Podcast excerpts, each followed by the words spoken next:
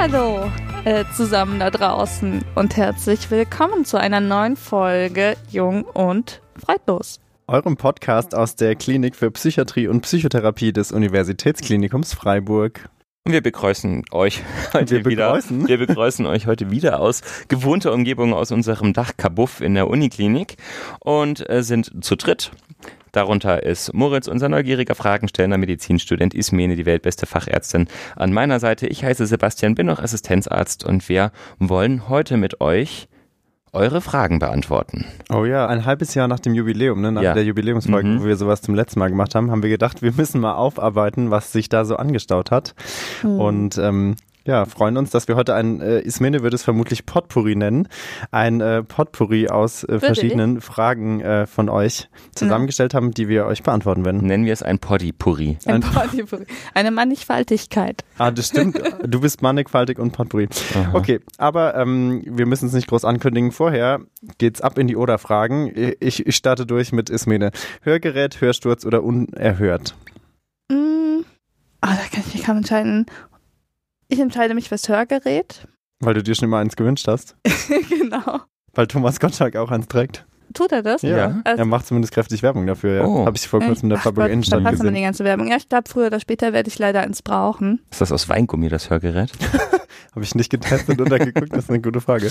Ja, ich glaube, dass jedes Mal, wenn ich mit dem Flugzeug fliege bei der Landung, ähm, mein linkes Trommelfell einmal platzt und deswegen ist es auch schon sehr mitgenommen und ich glaube, irgendwann steht das Hörgerät ins Haus und ich hoffe, dass ich dann so eine fancy Variante, wie wahrscheinlich Thomas Gottschalk sie bewirbt, auch bekomme, so ein ganz kleines in bunt. Was hoffentlich unter den Kopfhörer passt, damit du weiter Podcast machen kannst. Ähm, ja, Sehr gut. genau.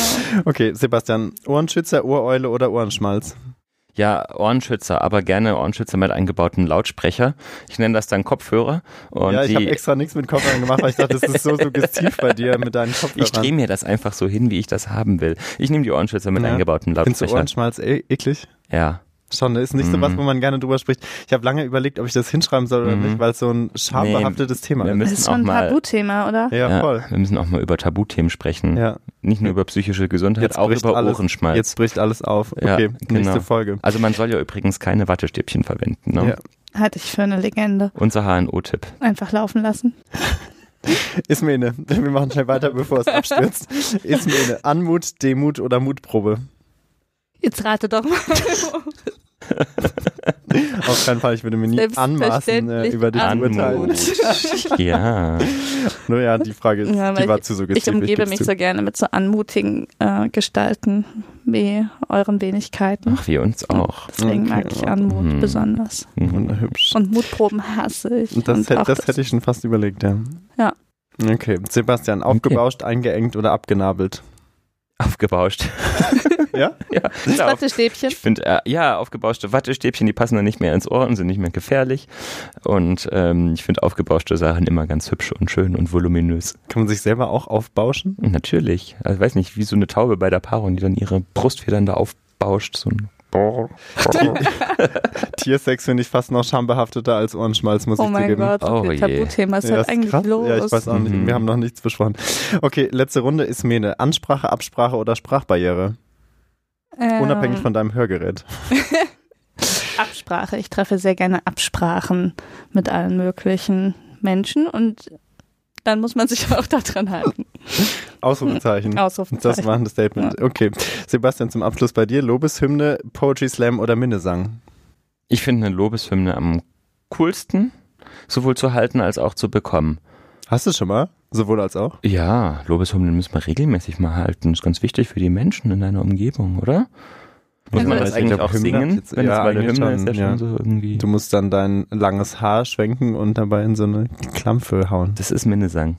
Ja, meine Güte, man kann ja auch Lobesminne machen. Lobesminne. Kennt man doch. Na gut, wir halten uns besser an die Ismene, Was? weil das klingt wie Minne. Oh krass, okay, da muss ich auch echt lang drüber nachdenken. Ich dachte kurz, ob ich reflektorisch lache, einfach aus sozialer Ich hatte mal sehr gute Ismene-Witze. Ich hoffe, ihr erinnert euch noch an Miesmene und Frohmene. Oh, damals, ja. Sollen wir Oh loslegen? Mann. Ja, ich steig schon jetzt aus, aber Mori, wir haben jetzt auch noch drei Ja. Frägelchen für dich. Na, hauen wir's durch, ja? Mhm. Ich anfangen? Ich habe die schwerste aller Oder-Fragen für dich.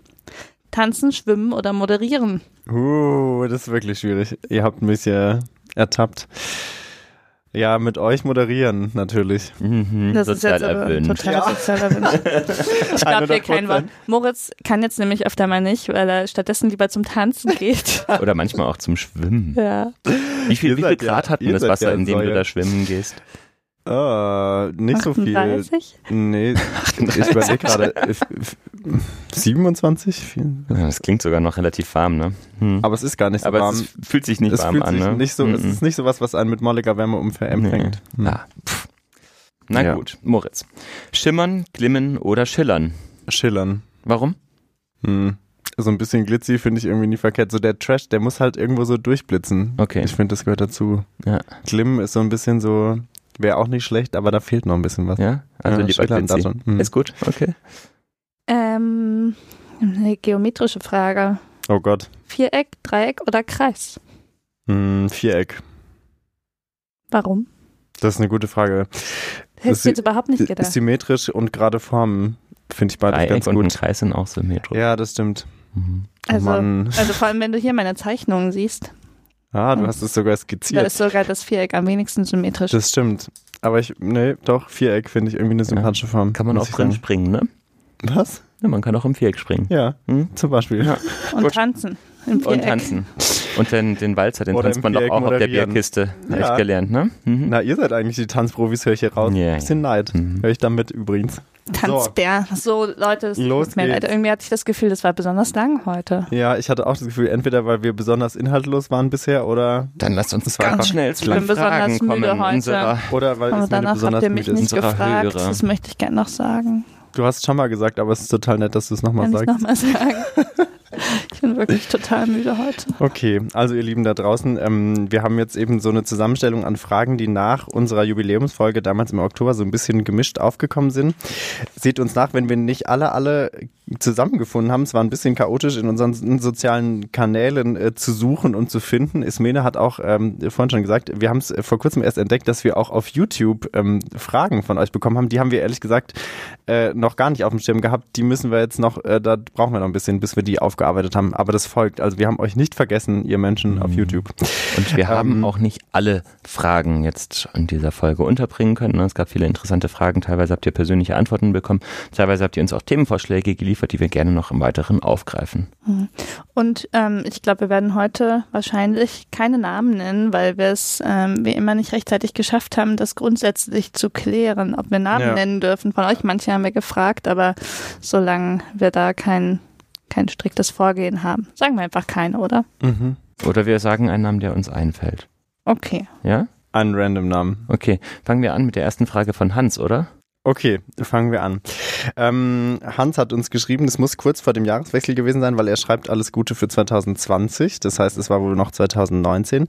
Ähm, er hat sich so ein bisschen an die Folge über posttraumatische Belastungsstörungen angehängt und er hat geschrieben, dass er immer wieder an ein Phänomen denken musste, und zwar das ererbte Trauma.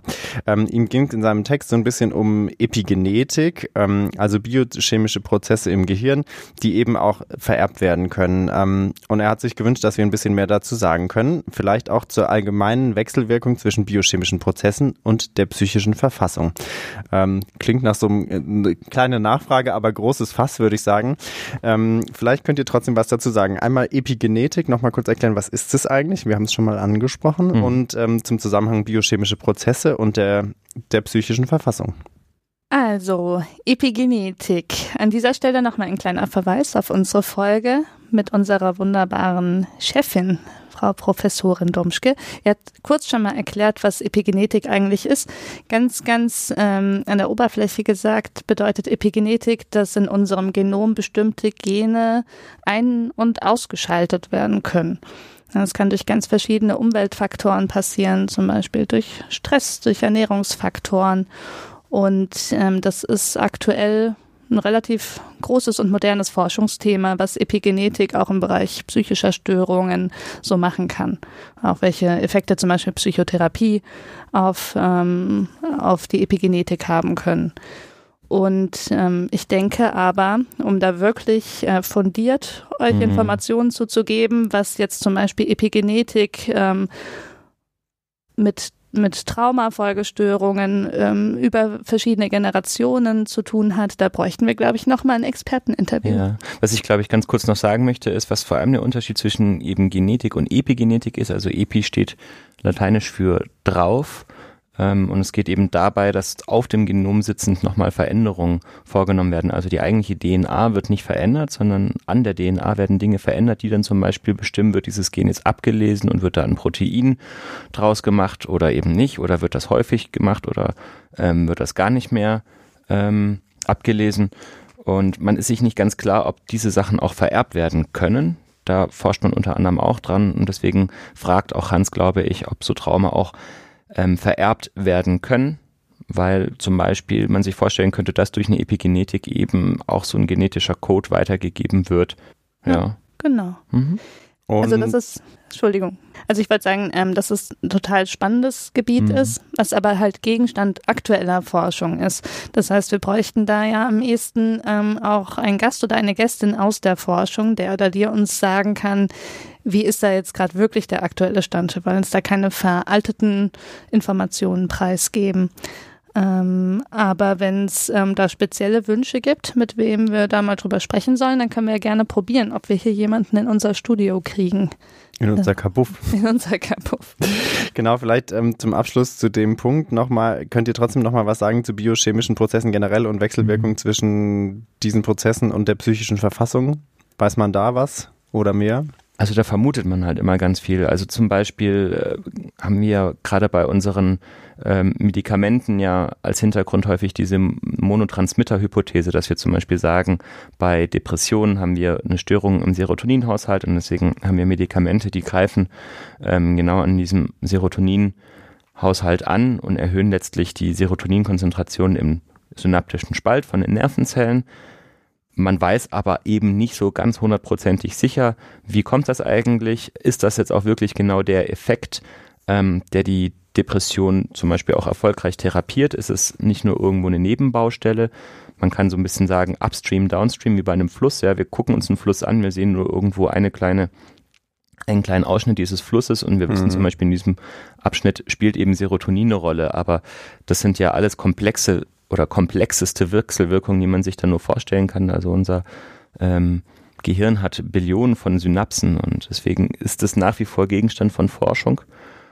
Und man kann, glaube ich, eben nicht so pauschal sagen, dass es jetzt einen klaren biochemischen Prozess gibt, der jetzt diese und jene psychische Verfassung auslöst. Mhm. Sondern es gibt viele Hypothesen. Mhm, genau.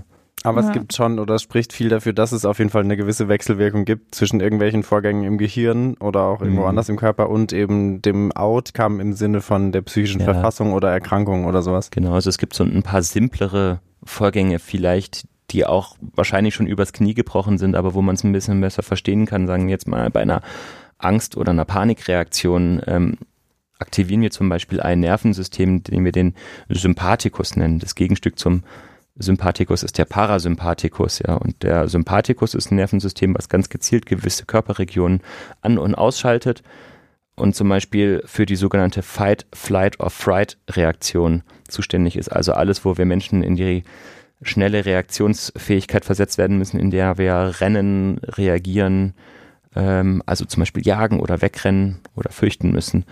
Und ähm, dadurch wird zum Beispiel die Muskulatur stärker durchblutet, Verdauungsprozesse, die jetzt gerade in dem Moment keine Rolle spielen, werden herunterreguliert, dass der Körper seine Energie auf die wesentlichen Orte ähm, konzentriert. Das ist jetzt allerdings eben auch nicht speziell biochemisch, sondern eher physiologisch. Dazu sagt man eben, wenn das ein paar Etagen drüber ist und da schon einige Einflussfaktoren zusammenfließen. Mhm. Aber man sieht trotzdem auch da ja ganz gut, dass eben so diese, dieses eher ja, körperlich in Anführungszeichen, sag ich mal, oder eben dann biochemische, dass das auf jeden Fall irgendwie zusammenhängt und eben äh, in Folge miteinander abläuft.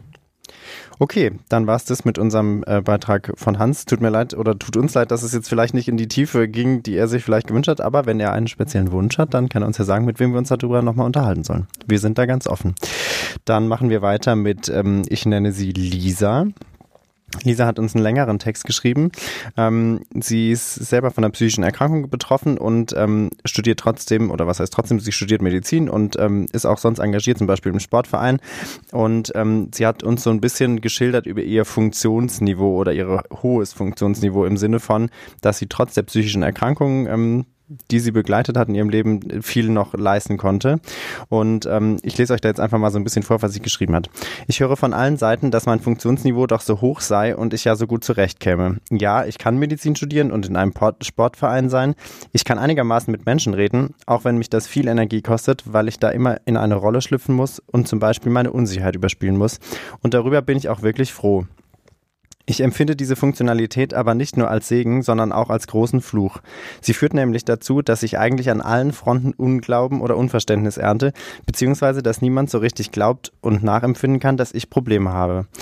Ähm, das ist mit Sicherheit ein Thema, was, äh, wo sie nicht die Einzige ist, die die das beschäftigt. Ähm, also diese sozusagen Divergenz zwischen, man schafft trotzdem viel äh, im, im Leben, man kommt voran, man kriegt irgendwie seine To-Do-Liste sozusagen abgehackt und trotzdem geht es einem vielleicht einfach schlecht.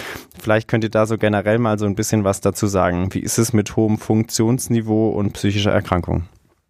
Also ich finde, man kann dazu vor allem sagen, ähm, dass es stimmt, was sie sagt. Das ist wirklich Fluch und Segen. Das sagen wir auch ähm, unseren Patientinnen äh, und Patienten immer, die was ähnliches schildern, dass sie einfach in der Lage sind, ähm, auch auf äh, ja, zu einem gewissen Maße eine Fassade aufrechtzuerhalten, eine funktionale Fassade und ähm, ihren Alltag zu bewältigen, dass es aber alles im Prinzip eine ähm, große Belastung ist und dass darunter Leid liegt, was dann von außen oftmals nicht so erkannt wird. Und es ist ähm, super, dass sie selbst erkennt, ähm, dass, dass es trotzdem nicht gut ist und sich offensichtlich ja auch in Behandlung begeben hat. Und ich glaube, dass es wichtig ist, sich, ähm, wenn sie das schon erkannt hat, jetzt nicht einreden zu lassen, dass es kein Problem gibt, sondern letztendlich ähm, ist sie die Einzige, die in ihren Kopf schauen kann und die weiß, wie es ihr wirklich geht und die äh, beurteilen kann, ob sie Unterstützung braucht oder nicht oder ob sie eine Behandlung braucht oder nicht.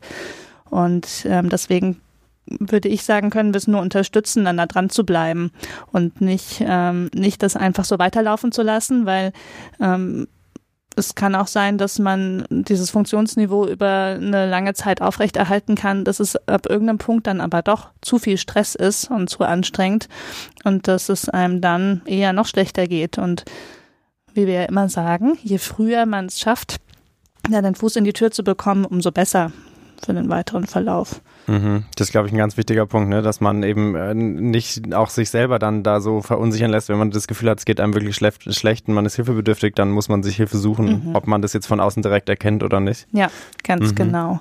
Sie schildert dann im Weiteren noch so ein bisschen, dass äh, sie hat einen Therapeutinnenwechsel ähm, hinter sich und hat dann geschrieben, dass ihre aktuelle Therapeutin auch nicht so ganz sicher ist, wie sie das einschätzen soll und dass sie dann häufig anfängt, an sich selber zu fragen, äh, zu zweifeln, eben, ob sie sich jetzt nur anstellt oder ob sie übertreibt. Wie ist es denn jetzt auch aus eurer Perspektive der behandelnden ähm, Person? Wie geht ihr damit um, wenn ihr vielleicht auch so diese, die Unsicherheit spürt, die die Therapeutin scheinbar da spürt?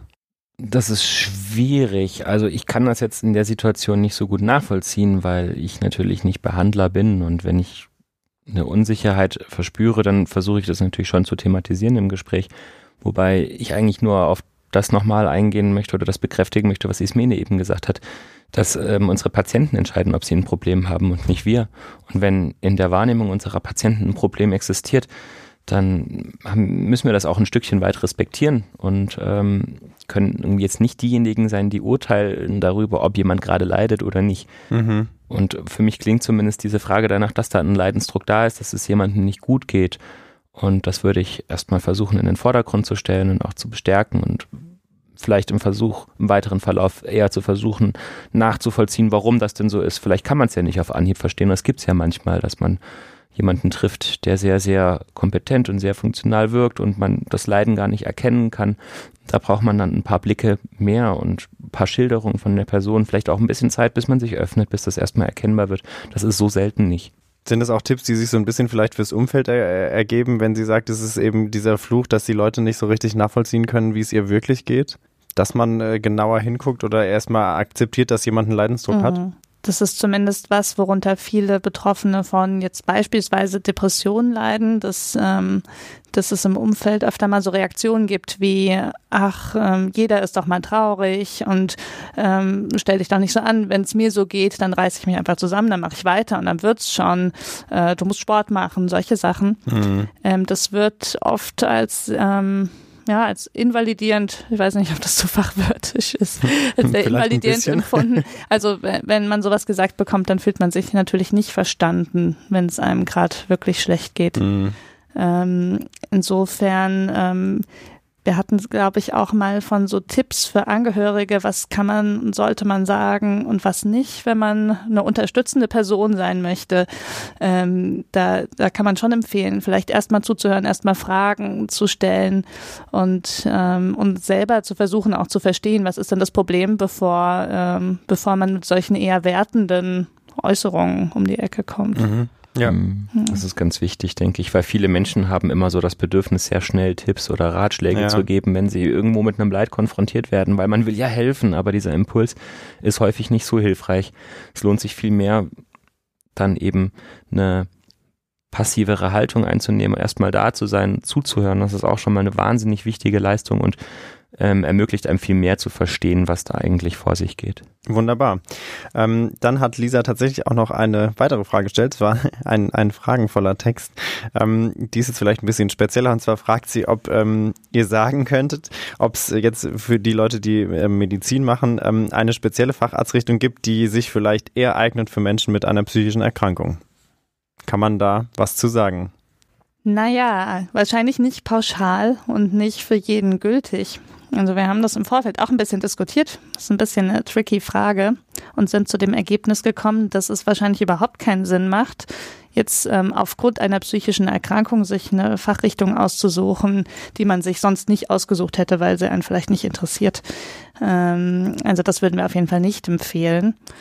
Und ansonsten, Sebastian, was ist uns noch eingefallen? Wir haben vor allem auch gesagt, man kann das ja auch immer wieder rufen, so eine Entscheidung. Man kann ja auch Sachen mal probieren. Ich glaube, dass es eh eine schwierige Entscheidung ist, sich da zu entscheiden. Also ich kann aus meiner eigenen Erfahrung sprechen und hatte da so ein bisschen äh, Schwierigkeiten jetzt zu sagen, da möchte ich jetzt auch wirklich den Rest mhm. meines Lebens verbringen und ich kann jeden verstehen, dem das genauso geht und jede und vor allem, wenn man dann dazu auch noch sagt, ich habe irgendwo jetzt auch ein bisschen verringerte Leistungsfähigkeit oder kann vielleicht auch mal in meinem Leben Phasen haben, in denen ich meine Arbeit dann nicht machen kann. Ja, das macht es natürlich nochmal schwieriger. Ich glaube, dass es eine Entscheidung ist, die ganz, ganz stark im individuellen Fall getroffen werden muss, wo man sich sicherlich auch beraten lassen darf von engen Angehörigen, Menschen, mit denen man sich ähm, gut versteht und vielleicht auch tatsächlich mit einer Psychotherapie. Und vielleicht können wir auch noch mal kurz auf die Folge mit ähm, den beiden Ärztinnen, die selber von einer bipolaren Störung betroffen sind, verweisen, weil die ja auch gesagt haben, dass es ganz wichtig ist, wenn man jetzt schwerer von einer, von einer Erkrankung, äh, egal mal ob somatisch oder psychisch betroffen ist, gibt es eben auch Möglichkeiten, zum Beispiel über den Grad der Behinderung auch sich von Nacht- oder Wochenenddiensten befreien zu lassen. Das ist ja letztendlich auch was, was fachrichtungsübergreifend gilt und mhm. dass man dadurch so ein bisschen vielleicht das schafft, dann das, die Anforderungen oder das Anforderungsniveau der Fachrichtung und den individuellen seinen Möglichkeiten anzupassen. Also ich glaube, da ist wahrscheinlich nicht jetzt von Anfang an irgendeine Tür direkt verschlossen. Ja, genau. Und ähm, ich denke auch, man muss sich seine, sein Umfeld äh, bauen, in dem es gut funktioniert. Und das muss ja auch gar nicht von der Fachrichtung abhängen, sondern das kann ja auch vom einzelnen Krankenhaus mhm. ähm, ja ganz stark variieren, ob man jetzt ähm, an eine große Klinik geht, an eine kleine ähm, an eine Uniklinik, an irgendwie was Peripheres oder in eine Praxis. Also oder gar nicht kurativ, das ja. heißt im direkten Patientenkontakt mhm. arbeitet. Es gibt auch, glaube ich, die Zahl von fast 50 Prozent der Mediziner, die nicht mehr im Patientenkontakt so arbeiten. Weiß nicht mhm. Weiß ich auch nicht, mhm. aber mh, mhm. genau. Habe ich mal gehört im Studium. Auf jeden mhm. Fall. Okay, dann wären das, glaube ich, die Fragen, die äh, Lisa uns gestellt hat. Hm, vielen Dank dafür und oder ich glaube, das haben wir beantwortet. Ja, ich hoffe. ich hoffe auch. Es ist immer so, es ist interessant, wenn man so kurze Abschnitte behandelt, dann hat man, ich habe immer direkt das Gefühl, oh, irgendwie müsste man eigentlich noch mehr dazu sagen, damit man da groß, großräumiger sozusagen damit umgeht. Aber ich glaube, eigentlich sind es ja kurze Fragen und dann kann man auch mal kurz darauf antworten. Es fällt uns immer schwer, oder? Ja. kurz zu Mir auch. Einfach Sachen so stehen ja. zu lassen. Okay, weiter geht's dann äh, mit der Frage von Roland. Ähm, die bezieht sich auf eine Folge, die schon richtig lange ist, da werde ich direkt nostalgisch, und zwar zur Folge zur Borderline-Persönlichkeitsstörung. Ähm, da schreibt er, sagt ja am Ende, dass die Diagnose einer Achse 2-Störung bei Vorliegen einer Achse 1-Störung nicht zulässig bzw. nicht sinnvoll ist. Ähm, so, ich finde der Satz, wenn man ihn jetzt so isoliert hört, klingt ein bisschen wie eine Art Fremdsprache. Ähm, Achse 1, Achse 2, was ist das nochmal? Ich würde sagen, wir nutzen die Gelegenheit, kurz zu wiederholen, was hat es denn mit diesen Achsen eigentlich auf sich? Was, was sollen die? Ähm, was ist Achse 1, was ist Achse 2 und warum können die nicht gleichzeitig ähm, diagnostiziert werden? Ihr dürft loslegen. Mhm unser Übersetzer Sebastian. unser also, also das Achsensystem werde ich jetzt nicht in seiner Gänze erklären, weil ähm, wir das nicht brauchen, aber wir haben zumindest diese Achse 1 und Achse 2 und vielleicht auch noch die Achse 3, ähm, die man vielleicht ein bisschen verstehen muss. Das System ist ein bisschen veraltet und es hat jetzt auch keinen größeren Hintergrund, warum das so eingeteilt ist und wird auch demnächst abgeschafft, habe ich gehört. Deswegen ähm, gehe ich jetzt auch nur grob drauf ein. Und alles Schnee von gestern. Genau, alles ist Schnee von gestern. Auf der Achse 1 befinden sich jetzt Erkrankungen, wo man zum Beispiel einen klaren Beginn identifizieren kann, die zum Beispiel häufig einen episodischen Verlauf haben. Genannt seien da jetzt mal Depression, Schizophrenien, ähm, oder auch erworbene Angststörungen. Die hat man irgendwann im Laufe seines Lebens erworben. Die haben einen klaren Beginn und ähm, liegen dann eben vor und können aber auch wieder aufhören, je nachdem, was für eine Krankheit die auch eben vorliegt. Und auf der Achse 2 befinden sich jetzt sogenannte Persönlichkeitsstörungen. Das heißt, das sind ähm, Störungen, die sich eigentlich meistens in der Kindheit und äh, frühen Jugend manifestiert haben und die eben sehr stark mit der eigenen Persönlichkeit verwoben und verwachsen sind. Und man kann zum Beispiel bei diesen Krankheiten nicht klar sagen, die haben jetzt da begonnen und hören auch da wieder auf. Man kann da natürlich was dran verändern, das sind auch veränderliche Werte, aber sie haben eben ein ganz anderes Charakteristikum als dieses episodische. Also sie sind eher so in einem Längsschnitt des Menschen zu sehen, während jetzt zum Beispiel eine Achse-Einstörung in einem Querschnitt, das heißt in einer Betrachtung des Momentzustands durchgeführt wird.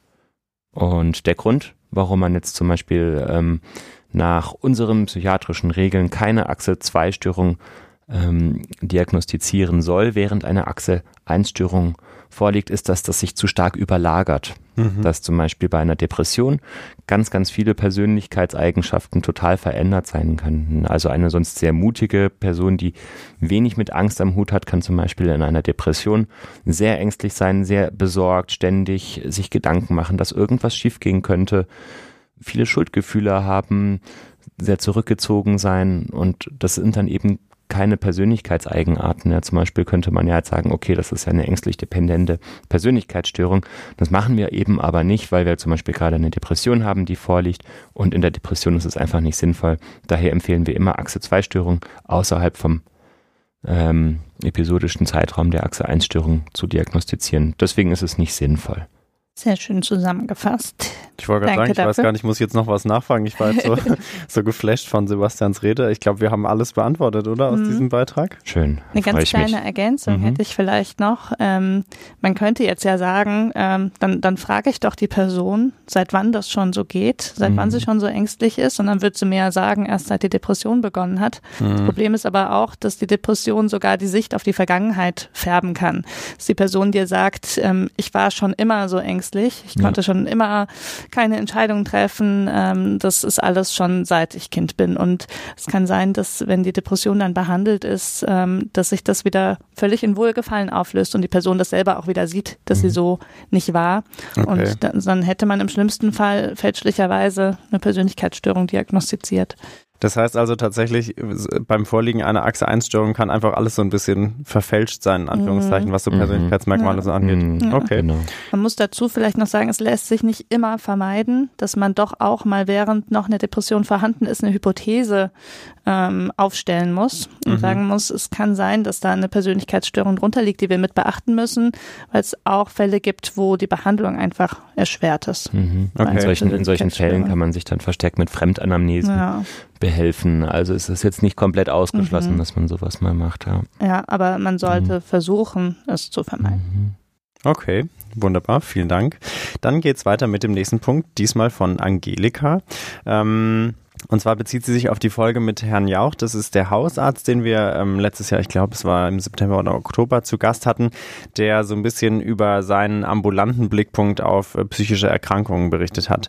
Und ähm, da ging es ihr so ein bisschen drum, um diesen Schritt, wenn jemand mit psychischen ähm, Problemen zum Hausarzt kommt und dann dieser Weg in die Klinik wieder gebahnt wird. Und da hat sie so ein bisschen das Problem gesehen, dass es manchmal etwas mehr an Unterstützung braucht, außer die Aussage, ja, dann suchen Sie sich jetzt mal eine Klinik. Ähm, ich sage kurz, was sie uns wörtlich geschrieben hat.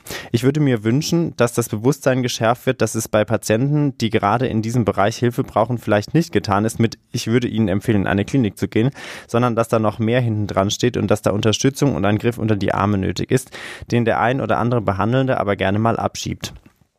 Also sie sieht so ein bisschen ähm, das Problem, dass äh, vielleicht der Hausarzt oder die Hausärztin eben nicht ähm, da mehr hinten dran ist, wenn es um die Frage äh, zum Beispiel äh, stationäre Behandlung in einer Klinik ähm, geht. Ich habe meinen Satz vergessen, ja. Also genau, also das ist auf jeden Fall äh, das Problem ist, dass äh, vielleicht die Unterstützung von hausärztlicher Seite sozusagen fehlt. Mhm. Punkt. Könnt ihr da auch was dazu sagen? Ja. Ich glaube, wir können was zu, zu beiden Seiten sagen, oder? Mhm. Ja. Ich würde zuerst mal was sagen zu der Seite der Fragenstellerin, deren erfundenen Namen ich jetzt schon wieder vergessen habe. Rebecca. Nee, Anador oder so habe ich gesagt. Angelika? Angelika. Angelika. Ah. Okay, also zu unserer hypothetischen Angelikas Seite. Ähm, das stimmt natürlich total. Also das ist ähm, ein großes Problem in unserem Gesundheitssystem, dass es so schwierig ist, ähm, psychiatrische und psychotherapeutische Behandlung zu organisieren, ähm, sei es ambulant oder stationär. Also sowohl einen niedergelassenen Psychiater oder Psychotherapeuten zu finden, erfordert viele Telefonate, viel Geduld. Man muss da dranbleiben. Und das ist natürlich super schwierig, wenn man mhm. eh schon ähm, eine Antriebsstörung hat oder eben gerade ganz andere Probleme hat. Und was ähm, die Suche nach einer stationären Behandlung betrifft, da gibt's je nach Klinik und je nach Behandlungskonzept Unterschiede. Für manche muss man sich quasi selber richtiggehend bewerben. Bei anderen braucht man aber auch eine Anmeldung oder eine Einweisung durch den Facharzt. Das heißt, man kommt nicht so richtig drum herum, dann sich auch wieder auf diese Psychiatersuche zu begeben. Und ich glaube, dass, dass das total schwierig ist. Ich glaube, das wäre schon für jeden ohne psychische Störung eine Herausforderung oder eine mhm. Geduldsprobe. Und ähm, das ist sicherlich nicht leicht. Auf der anderen Seite ist es natürlich so, dass zum Beispiel Hausärzte natürlich wahnsinnig volle Praxen haben und sich eben nicht in dem Maße ähm, darum bemühen können, wie man sich das manchmal wünschen oder vorstellen könnte. Das ist, befürchte ich, einfach eine, eine Eigenart unseres Gesundheitssystems, die nun mal so besteht und an der wir irgendwo nicht so richtig vorbeikommen, dass Hausärzte jetzt eben nicht die Kliniken abschieben können. Gut vernetzte Hausärzte werden in der Regel schon irgendwo auch Tipps haben, wo man ähm, hingehen kann, weil sie ja das garantiert nicht zum ersten Mal machen. Aber bitte auch so ein bisschen die Behandler zu verstehen, dass die eben auch sehr, sehr viel zu tun haben und viele, viele, viele Menschen behandeln müssen, zum Teil halt auch im ländlichen Raum, wo die Versorgung eh knapp ist, dass es da halt einfach knapp ist und dass die einzelnen Personen dafür auch nichts können. Es gibt ja auch noch so Sonderfälle, fällt mir gerade ein, mhm. wo ich auch im Dienst manchmal merke, dass ähm, da auch einfach ein Kommunikationsproblem stattfindet. Zum Beispiel, wenn jemand sich in eine Suchtbehandlung begeben will, mhm. oder? Ich weiß nicht, ob du die Situation ja. auch so oft hast, mhm. dass ähm, Angehörige äh, kommen mit den Betroffenen und verzweifelt sind und sagen, äh, können Sie nicht ähm, den jetzt da anmelden und in die Suchtklinik schicken. Das Problem ist aber, die Suchtklinik wird mir sagen, ähm, ja, aber der Patient muss sich selber bei uns melden oder die Patientin. Das ist in äh, allen Suchtkonzepten, die ich kenne, eine feste Regel. Man muss zum Vorgespräch kommen oder selber anrufen. Mhm. Das hat was mit den speziellen ähm, motivationalen Aspekten der Suchtbehandlung zu tun. Das ist anders als bei einer Depressionsbehandlung. Ähm, da da bringt es nichts, wenn der Hausarzt anruft in der Klinik. Und so mhm. ist es halt je nach, ähm, je nach psychischer Störung und je nach Einzelfall dann auch nochmal komplizierter. Und ich glaube aber, dass es nicht immer so gut kommuniziert ist und dass es auf Anhieb nicht so nachvollziehbar ist mhm. für die Betroffenen. Warum muss ich mich da jetzt drum kümmern, ähm, während, äh, während bei anderen Patienten der Arzt anrufen muss? Mhm. Also mhm. mal so. Also wie subsumierend das Gesundheitssystem bringt an den Stellen vielleicht die ein oder andere Tücke mit sich tatsächlich. Das ist, glaube ich, häufig so, dass es ja, dass viele Schwierigkeiten oder, oder, oder Unzufriedenheiten bestehen, weil ein Verständnis für das System fehlt. Aber das kann man auch letztendlich häufig gar nicht mhm. haben, weil es ziemlich verschachtelt ist und auch die Leute, die drin stecken, nicht immer alle Facetten kennen. Also das, glaube ich, mhm. schon so ein bisschen die Schwierigkeit. Ähm, was ihr vorhin, als wir uns vorhin vorbereitet habt, noch gesagt habt, was vielleicht aber trotzdem noch wichtig ist, wenn es jetzt jemandem akut richtig, richtig schlecht geht. Also jemand zum Beispiel Beispiel von einer, wie wir es in der letzten Folge gehört haben, von einer akuten Psychose betroffen ist, dann stellt sich nicht die Frage, dass man den Leuten hilft. Ne? Also da geht es ja dann nicht darum, dass die jetzt selber irgendwelche Leute abtelefonieren müssen oder so. Da greift das Gesundheitssystem dann mit anderen Mitteln. Ja, also es gibt für so akut erkrankte Menschen ganz andere Hilfesysteme. Da genau. gibt es Notdienste und ähnliches ja, die dann auch schneller äh, funktionieren. Und was wir, glaube ich, auch noch ähm, gesagt hatten in der Vorbereitung, ist, dass es natürlich auch ein wichtiger Aspekt von der frühen psychiatrischen Behandlung teilweise ist, dass man eben auch die Eigenverantwortung so ähm, stark ähm, belässt, wie sie eben noch sein kann. Und ähm, das machen mhm. wir auch in der Klinik nicht anders, dass wir unseren Patienten relativ schnell klar machen, dass sie auch wieder auf eigenen Füßen stehen müssen und wir ihnen nicht die Arbeit aus der Hand nehmen können die ganze Zeit und auch gar nicht wollen, weil sie sollen ja auch dranbleiben und das nicht verlernen. Okay, was aber glaube ich wichtig ist, was du gesagt hast, ist mir nur vorhin, dass die Kommunikation gut stattfindet, also dass äh, einerseits vielleicht die Behandelnden gut sagen, was sie sich denken oder wie das Vorgehen ist und dass natürlich auch Betroffene vielleicht äußern, wenn sie da Schwierigkeiten haben oder das Gefühl haben, sie kommen überhaupt nicht zurecht, mhm. dass man dann gucken kann, wie kann man denn vielleicht eine Möglichkeit finden, dass jemand sich Unterstützung sucht oder aus dem Umfeld jemand hat. Also wie so häufig, glaube ich, kann man zu dem Schluss kommen, dass Kommunikation da ein bisschen das A und O ist, um durch das Wirrwarr zu finden. Ja. Okay, dann machen wir weiter mit dem nächsten Text ähm, von Susanne. Ähm, den lese ich jetzt gar nicht im Speziellen vor. Susanne schreibt äh, ein bisschen ausführlicher darum, dass es für sie mal sehr schwer war, wenn es zum Beispiel in, im Rahmen von einer stationären Behandlung oder auch von einer ambulanten oder tagesklinischen Behandlung zu einem Therapeutenwechsel kam, weil zum Beispiel eine Ärztin oder ein Arzt weggegangen ist, weil die die Station gewechselt haben oder es gibt ja verschiedene Gründe. Ähm, und dieses Thema so Behandlerwechsel ist ja echt was, was wahrscheinlich häufig mal sehr emotional beladen ist. Und ähm, vielleicht könnt ihr auch da einfach so ein bisschen eure Erfahrungen schildern und ähm, wie der Umgang damit ist. Also Psychotherapien, vor allem intensive Psychotherapien, haben ja häufig eine sehr starke Bindung ähm, zwischen Therapeut und Patient als Charakteristikum und das ist natürlich sehr, sehr schwierig, das wieder aufzulösen. Es gibt deswegen in nicht wenigen Therapiekonzepten zum Beispiel auch klare Angaben, Vorgaben, wie man diese Beziehung auch langsam wieder beendet, die man da aufgebaut hat. Das ist ja eine sehr wichtige, sehr stützende Beziehung in schlechten mhm. Phasen, die sicher nicht zu unterschätzen ist. Ja. Ich spreche jetzt nur von der Psychotherapie. Es gibt bestimmt auch viele Menschen, die zu ihren Ärzten, die jetzt eher ärztlich behandeln, noch ein Verhältnis, also auch eine Beziehung aufbauen. Das sind ja auch alles Beziehungen und es ist ja auch wahnsinnig gut, wenn man jemanden gefunden hat, mit dem die Chemie stimmt, bei dem man oder bei der man sich gut ähm, behandelt gefühlt hat. Und ich kann das sehr verstehen, wenn das dann am Ende auch, warum auch immer, auseinandergehen muss, dass es sich schmerzhaft anfühlt mhm. für die Patienten. Ich denke, es ist auch wichtig zu wissen, dass das aber auch natürlich so seine, seine, seine gesunden Grenzen hat. Dieses, dieses Gehen lassen, dass man dann so ein bisschen wie ein Liebeskummer verspürt. Das kann ich nachfühlen. Und ähm, das darf, denke ich, auch ein Stückchen weit sein. Aber ähm, es sollte einen jetzt, wenn es gut gemacht ist, nicht in tiefere Krisen stürzen. Deswegen gehört das auch so ein bisschen vorbereitet. Aber wir erleben das auch häufig genug, dass es eine schwierige Phase ist, die, die Übergangsphase von Behandler zu anderen Behandlern oder ähnlichem. Genau, also ich denke auch, ähm, dass das nachvollziehbar schwierig ist, erstmal für alle.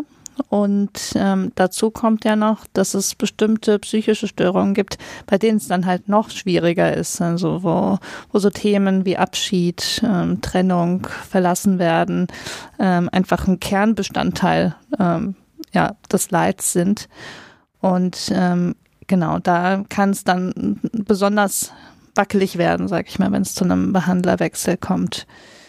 Die Autorin dieses Kommentars schreibt, das klingt total doof. Also das möchte ich entkräften. Also ähm, das ist überhaupt nicht doof, sondern das ist einerseits normal und eben bei manchen Erkrankungen auch Teil der Symptomatik. Und dann ist sozusagen Ziel, dass man in einem Team versucht, damit Umgang zu finden und das so ein bisschen wieder auszugleichen? Oder wie, wie ist sozusagen der Lösungsansatz, wenn es zu so einer Situation kommt? Also ich würde da nochmal ähm, auf das, was Sebastian gesagt hat, zurückkommen. Wenn, wenn das ein bekanntes Problem ist und ähm, die Betroffene scheint das ja ähm, bei sich auch schon ähm, zu erkennen als ein gewisses Muster, dann würde ich das thematisieren und dann muss man eben schauen, wenn der letzte Wechsel sehr schwierig war, wie kann man vielleicht dafür sorgen, dass man auf den nächsten so gut wie möglich vorbereitet ist. Und wenn es mhm. ähm, dann immer noch nicht reicht, dann das wieder analysieren und schauen, was braucht man, damit man das überleben kann. Noch dazu kommt, also wir kennen das auch, wir haben eine Ambulanz, ähm, die an unsere Klinik angegliedert ist. da kann es einfach vorkommen, dass man im allerschlimmsten Fall alle sechs Monate einen neuen Behandler hat. Und das ist dann wahrscheinlich auch ein eher ungünstiges Setting ähm, für Personen, die sich besonders schwer tun mit solchen Wechseln, weil es ist absehbar, dass es ständig mhm. wieder passiert. Mhm. Das hat man natürlich nicht, wenn man, wenn man niedergelassenen Psychiater oder Psychiaterin oder Therapeuten und Therapeutin hat, die man unter Umständen ähm, dann über Jahre, je nachdem wie lange die Behandlung geht, auch behalten kann, um zu wechseln. Sebastian nickt. Ich nicke und bin zufrieden mit dem, was Ismene gesagt hat. Klasse. Genau, also entscheidender Punkt ist, glaube ich, dass, dass man es thematisiert und dann irgendwie einen Umgang damit findet und das im Zweifelsfall gut vorbereitet. Genau, also eben, es ist nicht doof, ja. man braucht sich überhaupt nicht dafür zu schämen, man kann daran auch arbeiten, man kann da einen Umgang mitfinden, mhm. vielleicht um noch ein bisschen Hoffnung mit auf genau. den Weg ich zu würde, geben. Ich würde es einfach therapeutisch aufgreifen. Ja, genau. Wunderbar. Ihr macht jetzt schon so Kurzzusammenfassungen, wie wir normal am Ende unserer Folgen macht, ohne dass ich euch dazu auffordere. Ich sehe einen Progress, wunderschön. Wir lernen halt auch dazu, ja, Moritz. Ja. Mich, mhm. ja. Okay, ähm, dann machen wir weiter ähm, mit einer Frage ähm, von Vanessa. Die hat uns geschrieben, äh, ich bin mir leider nicht mehr sicher, ob es eigentlich schon mal in einer eurer Folgen vorkommt, aber habt ihr Erfahrung mit Ex-In-Genesungsbegleitern in eurer Klinik oder auch persönlich? Ähm, ja, da stecken zwei Sachen drin. Ex-In, Genesungsbegleiter, Genesungsbegleiterin. Ähm, vielleicht könnt ihr einmal erstmal ganz kurz sagen, um was es sich dabei eigentlich handelt und dann könnt ihr auch noch sagen, ob ihr Erfahrungen damit habt und was ihr davon haltet.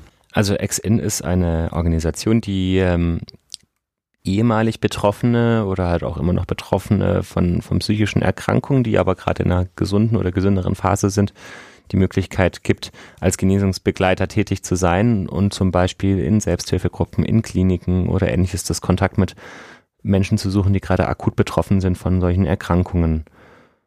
Und ich persönlich finde das eine, eine, total gute Sache, weil ähm, ich glaube, wir haben das gerade auch in unserer letzten Folge mit Henning gemerkt, wie wahnsinnig wertvoll es einfach ist, jemanden zu haben, der über jahrzehntelange eigene Erfahrungen mit einer gewissen Krankheit verfügt und ähm, dass da teilweise auch Denkmuster bei diesen Erkrankungen dahinter stecken, die sich jetzt Menschen, die gar keine Erkrankungen hatten, nicht so gut vorstellen können. Und äh, da hilft es, diese Ergänzung durch Ex-In zu haben. Ich habe jetzt zum Beispiel neulich einen Patienten betreut, der in einer anderen Klinik auch ähm, durch einen Ex-In Mitarbeiter aufgesucht wurde.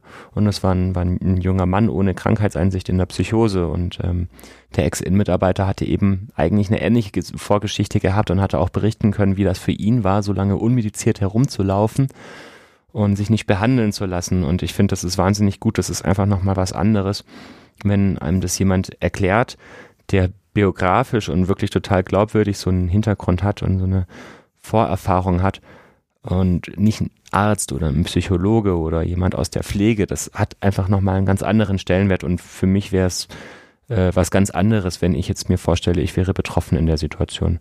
Ich finde es deswegen ein gutes Konzept. Genau. Vielleicht, was wir doch kurz dazu sagen können, das ist, schreibt unsere Hörer nämlich auch, sie, sie hat auch tatsächlich oder sie ist dabei, eine Ausbildung zu machen ne, mhm. zur Genesungsbegleiterin. Also das mhm. ist wahrscheinlich was, wo man einmal in der, wenn man noch nach wie vor oder von einer chronischen Erkrankung betroffen ist, in der stabilen Phase sein muss und wo man sich auch darauf vorbereitet. Also es ist jetzt nicht so, dass man ähm, am Ende oder nach äh, Genesung von einer Depression dann direkt in die Klinik geht und damit arbeitet, sondern das ist wahrscheinlich ein ziemlich weiter Weg, bis man sozusagen äh, vielleicht auch für sich selber in der Lage ist, das zu zu machen? Also wie weit der Weg ist, das wissen wir gar nicht so genau. Und das müssen wir ja tatsächlich aber vielleicht einfach auch noch mal herausfinden und äh, haben uns schon im Vorfeld der Sendung darüber unterhalten, dass wir tatsächlich eigentlich mal sehr, sehr gerne jemanden von Ex-In einladen würden zu einem Interview, um auch genau diese Sachen zu beantworten. Wie funktioniert das eigentlich? Ab wann darf ich da eigentlich einsteigen? Wie sieht die konkrete Arbeit im Arbeitsalltag aus? Also wenn irgendjemand, der zuhört, Lust hätte, sich da mal zu melden und bei Ex-In ist, wir wären für ein Interview sehr offen. Sehr gut. Und äh, noch zu Ihrer anderen Frage, habt ihr persönlich denn Erfahrung im Sinne von Zusammenarbeit mit jemandem oder ist das hier nicht der Fall? Also ich habe keine persönlichen Erfahrungen. Bei uns an der Klinik hat sich das noch nicht etabliert, leider, würde mhm. ich sagen, oder? So ist es, glaube ähm, ich. Ja. Oder ist es völlig an mir vorbeigegangen? nee, also ähm, ich glaube, wir, wir werden uns jetzt mal an die Recherche machen und uns genauer mit dem Thema befassen. Mhm. Aber es klingt Oder? auf jeden Fall nach einem spannenden und wichtigen Konzept für, mhm. für beide Seiten wahrscheinlich, für die Betroffenen, die da als Ex-Innen-Mitarbeiterinnen und Mitarbeiter arbeiten und natürlich auch, wie du es gerade geschildert hast, Sebastian, für Leute, die akut noch betroffen sind. Okay, ähm, dann kommen wir schon, ich glaube, zu unserer vorletzten äh, Hörerinnen und Hörerfrage und zwar von Felicitas. Dies, ähm, ich finde die Frage ein bisschen witzig, weil, weil sie so ein bisschen mit Klischees spielt. Und zwar fragt sie uns, Inwiefern habt ihr mit Ergotherapeuten, Ergotherapeutinnen zu tun? Wisst ihr, was diese Berufsgruppe lernt und kann? Verbindet ihr mit diesem Beruf das Wort Basteltanten? also, Total die Suggestivfrage. Ja, ein bisschen. Jetzt ein bisschen ist es suggestiv. Ja. Ähm, ja. ja dann, dann versucht mal so zu antworten, als hätte ich nicht gerade schon das Wort Basteltanten genannt. Also, liebe Felicitas, mein Vater ist Ergotherapeut, daher weiß ich natürlich, was ein Ergotherapeut ist. Du bist vorbelastet sozusagen. Ich bin absolut erblich Erzähl vorbelastet. Doch mal, was ist denn ein Ergotherapeut?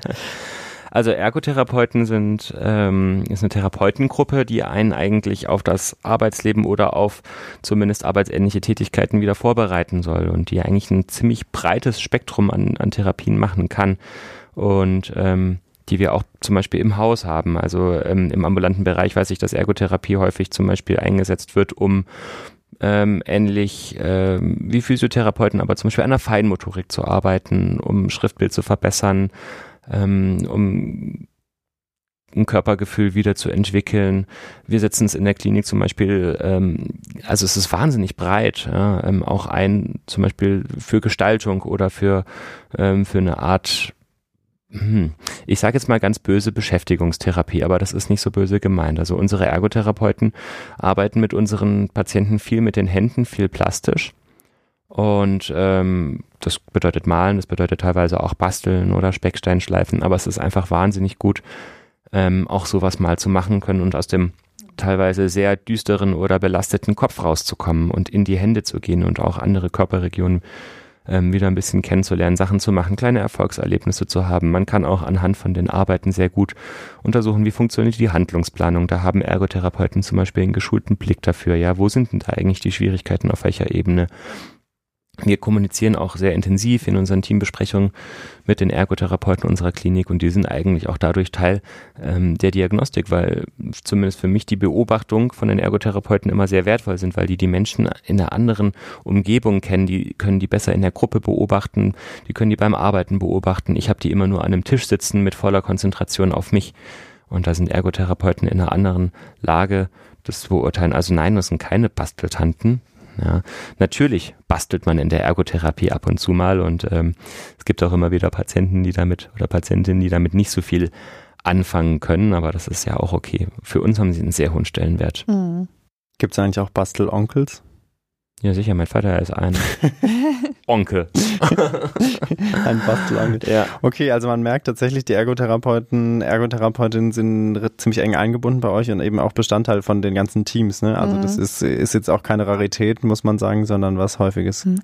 Ich muss auch sagen, ich bin ja aus allen Wolken gefallen in der Neurologie. Da gab es ja auch Ergotherapeuten in der Neurorehabilitation die haben ja nochmal ganz andere Sachen gemacht. Die haben ja wirklich neuropsychologische Testungen gemacht mhm. und Neglect-Testungen, also wirklich neurologische Untersuchungen, ähm, die ich jetzt als Ärztin nicht so ohne weiteres hätte durchführen können. Es mhm. ist schon sehr spezialisiert gewesen und da geht es dann natürlich nochmal viel mehr um Motorik. Die waren quasi für alles zuständig, was oberhalb ähm, der Gürtellinie passiert, während die Physiotherapeuten, also die Krankengymnasten, sich eher um die Beine ähm, gekümmert haben. Also da war es auch nochmal ein ganz anderes Spektrum. Mhm. In der Basler Klinik, wo ich gearbeitet habe, zum Beispiel, das war eine Klinik für ähm, Paraplegiologie, also für Querschnittslähmungen. Und da haben zum Beispiel die Ergotherapeuten die Rollstühle modifiziert, ausgesucht hm. und so weiter. Ja, genau, die Hilfsmittelversorgung. Hilfsmittelversorgung sichergestellt. Ja. Mhm. Also man sieht, ihr kennt euch gut aus mit Ergotherapeutinnen und Ergotherapeuten. Wir könnten uns bestimmt noch besser auskennen. ja. Das vermutlich auch, ja. mit allem eigentlich. Also gesprächsfreudige ErgotherapeutInnen. Nach vorne. Wir sind hier. Genau. genau. Aber ich glaube, wichtig ist, dass es einfach äh, ein wichtiger Teil von den Behandlerteams ist äh, und eben auch Diagnostikteams, wie Sebastian gerade gesagt hat, die ähm, da auf jeden Fall eine große Rolle spielen. Okay, ich glaube, dann kommen wir zum letzten Beitrag. Ähm, Der kommt von Andrea. Und zwar ähm, lese ich einfach vor, was sie uns geschrieben hat. Ich frage mich noch, ob, wenn beispielsweise bipolare und schizoaffektive Störungen als Differentialdiagnosen nebeneinander stehen, ob der oder die Betroffene sich dann aussuchen kann, womit er oder sie besser leben kann. Ähm, sie bezieht sich da auf unsere Folge, ich glaube, zur schizoaffektiven Störung und sagt, dass sie ja schon das Gefühl hat, dass sich die Kreise, die damals Sebastian erwähnt hat, ziemlich überschneiden. Und dann ist die Frage an euch, was sagt ihr denn euren Patienten und Patientinnen, wenn ihr eine Diagnose nicht ganz sicher stellen könnt? Wie geht man damit um? Ich persönlich, wenn ich eine Diagnose nicht sicherstellen kann, sage dann zu meinen PatientInnen, ähm, es tut mir leid, wir können die Diagnose zum jetzigen Zeitpunkt noch nicht sicherstellen. Du meinst, es wird so. kein Hehl drauf gemacht. Du wendest das Prinzip der radikalen Ehrlichkeit an. Ja, total. Ich mhm. weiß ja nicht, ob das alle so machen. Nee, aber ähm, wir haben ja hier oft schon auf dem Faktum rumgeritten, dass man nicht immer aus der aktuellen Querschnittsymptomatik auch die Diagnose stellen kann und dass vieles sich im Verlauf erst so richtig zeigt. Und ich finde es auch sinnvoll, die Betroffenen darauf vorzubereiten, dass ähm, man ja jetzt nicht in die Zukunft schauen kann. Man weiß nicht, wie der Verlauf ist. Sie müssen ja selber auch wachsam bleiben und gucken, ähm, ob noch andere Symptome auftreten oder wie sich die ähm, Symptome entwickeln. Ähm, das heißt, ich finde schon, man kann damit offen umgehen und sagen, es kann sein, dass wir es hier mit einer bipolaren Störung zu tun haben. Es kann aber auch sein, ähm, dass sich doch zeigt, dass äh, der, der Anteil der psychotischen Symptome so groß ist, dass wir es eher schizoaffektive Störung nennen würden. Ähm, die Behandlung ist erstmal unter Umständen ähm, nicht unterschiedlich und ähm, ich würde das besprechen und ich denke, wenn, äh, wenn der oder die Betroffene das Konzept von einer bipolaren Störung jetzt erstmal besser annehmen könnte als das einer schizoaffektiven Störung, dann ist ja auf jeden Fall schon mal viel gewonnen, wenn, wenn für diesen Teil auch eine Problemeinsicht besteht. Auch da wäre therapeutisch ähm, ja auch erstmal ganz vieles, haben wir, glaube ich, mal angerissen in der letzten Folge, ja auch ähnliches zu beachten. Und ähm, man kann letztendlich da ja auch nichts erzwingen, also alles zu seiner Zeit. Insofern, ähm, natürlich können wir nicht in jedem Fall sagen, die Betroffenen können sich ihre Diagnose aussuchen, aber gerade wenn wir es jetzt ähm, mit so einem schwierigen Grenzthema zu tun haben, wir haben oft genug betont, dass es ähm, viele Überschneidungen gibt, schwierig abzugrenzen ist, dass teilweise nicht ganz scharfe Konzepte sind. Also da dürfen wir jetzt dann ja auch nicht irgendwie kleinlich sein, oder? Und sagen, es ist jetzt aber ganz sicher Genau, so. ich denke, der, der, der ähm, Kasus Knackus oder ähm, Knackpunkt ist es, wenn sich, wenn sich die Therapieentscheidung massiv dadurch ändert. Mhm. Und ähm, da müssen wir dann schon auch ähm, klar sein und sagen, wir brauchen dieses Medikament, aber auch wenn es jetzt eben bei einer bipolaren Störung beispielsweise jetzt nicht Legeartis wäre, wobei das natürlich auch eh immer so ein bisschen Überschneidung gibt zwischen den einzelnen medikamentösen Therapien und im individuellen Fall besprochen werden sollte. Mhm. Aber ich finde auch ein bisschen, die Abgrenzung ist manchmal nicht so ganz scharf und da darf man dann auch ehrlich sein und gerade in Situationen, wenn das jetzt nicht so ganz sicher ist, dann ist es auch in Ordnung zu sagen, wir lassen das jetzt im Verlauf mal offen und äh, wenn sich jetzt eben nichts mehr tut und nichts mehr dazukommt, dann kann man auch bei der bipolaren Störung bleiben. Hm. Und auch hier wieder der Punkt, ne, das Wichtige ist, dass man es gut kommuniziert wahrscheinlich, ne, dass hm. die Betroffene oder der Betroffene weiß, hm. auch dass es jetzt bei euch nicht in, in, im Sinne von so Nachlässigkeit, so nach dem Motto, wir haben jetzt keinen Bock weiter zu suchen, jetzt gibt man halt mal so eine Zwischendiagnose, hm. sondern dass es wirklich einfach ja nach wie vor, und das wird es auch, glaube ich, immer geben, in der Medizin Punkte gibt, wo man einfach nicht eindeutig sagen kann, ja. ist es so oder so. Es ist nicht schwarz-weiß, das haben wir ja wirklich häufig diskutiert. Ja. Und ich glaube, das muss man einfach gut kommunizieren und dann mhm. brauchst wahrscheinlich ein bisschen eine gewisse Zeit, bis man das auch annehmen kann als betroffene Person. Ist ja auch nicht so leicht. Ich, also ich stelle es mir auch nicht so leicht vor, wenn mir jetzt jemand sagt, also es geht in die Richtung, es könnte so, aber auch so und dann denkt man ja und jetzt. Ja, ja wobei mir jetzt aber die Aspekte, aus denen heraus ich zum Beispiel vom Vorliegen einer, einer, einer, einer psychotischen, einem psychotischen Anteil ausgehen würde, da wäre mir wichtig, dass die gut verstanden sind mhm. und dass die klar kommuniziert sind, weil ich mache das jetzt nicht aus Spaß oder weil irgendwie da so ein bisschen wischiwaschi mal, sondern das ist ja, muss ja irgendwo zu greifen sein. Mhm. Und das sollte man, sollte man verstanden haben und das kann ja eben für die Prognose oder halt also auch für die, für die Schwere von den, von den jeweils auftretenden Episoden. Und man muss bei beiden Diagnosen einfach damit rechnen, dass Episoden wieder auftreten. Das ist das A und O, das zu wissen und auch sich ein bisschen darauf einstellen können, welche Symptome können dabei sein und dementsprechend auch vorsätzlich reagieren. Und das wäre mir wichtig. Ja, und wenn ich uns so reden höre, kann ich mir vorstellen, dass für manch einen oder manch eine das auch alles schon viel zu speziell ist und dass da vielleicht auch gar nicht in jedem Fall das Bedürfnis nach so einer äh, Informationstiefe vorhanden ist. Das heißt, ich denke schon, dass auch unsere Aufgabe zu schauen, wem muten wir jetzt vielleicht auch zu viel zu mit diesen ganzen differenzialdiagnostischen Überlegungen. Vielleicht ähm, ist es unsere Aufgabe an mancher Stelle, es auch nicht zu kompliziert zu machen, sondern es einfach zu halten und aber natürlich trotzdem ähm, transparent. Mhm. Aber dann vielleicht die wahrscheinlichste Diagnose erstmal als Diagnose auch zu stellen. Natürlich muss man immer den Verlauf beobachten. Also es ist ist Aber dann auch stimmt. eine Einzelfallentscheidung, Ein wichtiger oder? Punkt, ja, dass man auch Sehr nicht guter jeden Einwand. überfluten kann. Mhm. Ja. Ja. Ein schönes Schlusswort, würde ich sagen. Ähm, wie fühlt ihr euch, ihr beiden? Wir sind am Ende unserer Hörerinnen und Hörerfragen der diesigen Runde angekommen. Oh, Also, ich fühle mich besser als vorher. Bist du wieder, wieder ein bisschen wacher Bin ein geworden? bisschen wacher, ja. ja. Das heißt, die Folge hat sich auf jeden Fall schon gelohnt. Sie hat Ismene von ihrer Müdigkeit geheilt. Ähm, wir hoffen, dass wir Also mir geht's übrigens auch gut. ja. Oh, der arme Sebastian. Und ich, oh ich wollte nein. mich auch nochmal noch mal. bedanken für die vielen, für die vielen Fragen und für die vielen Ja. Kommentare und auch für viele, das viele Lob. Um, und Die auch die, die gut gemeinte Kritik, ähm, die wir von euch hören. Ihr steht echt in sehr regen Austausch mit uns. Die, die Rückmeldung ist überwältigend und übertrifft alle unsere Erwartungen. Wir hätten Mhm. uns das niemals vorgestellt, glaube ich, Überhaupt nach Abschicken nicht. von Folge 1, dass wir mal mit so vielen Menschen in Kontakt stehen. Wir freuen uns wahnsinnig. Ja, das Mhm. ist echt ganz, ganz toll. Und ich hätte auch niemals erwartet, dass es so eine wertschätzende und sachliche äh, Kommunikation sein Ja. würde, die wir da, es ist ja letztendlich Internetkommunikation, man hört ja schreckliche Dinge, Mhm. Shitstorms und so weiter. Also wir sind da wirklich unglaublich dankbar, dass wir so eine tolle Community haben. Wir hatten noch nicht einen einzigen Shitstorm, also vielen Dank dafür.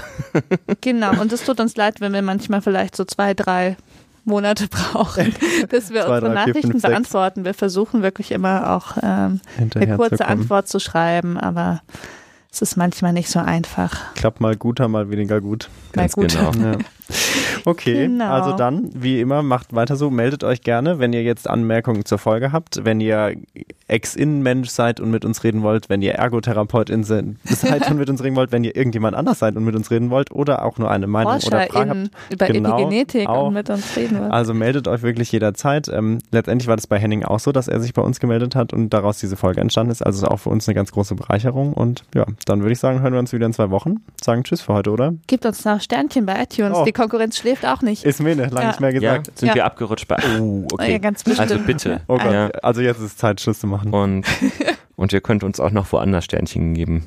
Ich weiß leider nicht Sternchen. wo. Ja, sucht Ja. einfach, wo wir uns Sternchen geben könnt. Ja, und hört vor allen Dingen in zwei Wochen wieder rein. Bis dann. Macht's gut. Tschüss. Ciao.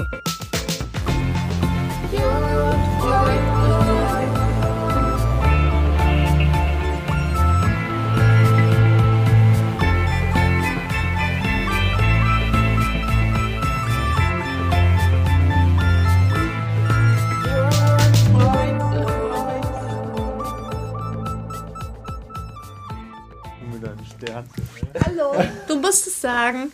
Willst du, willst du übermorgen vergessen sein?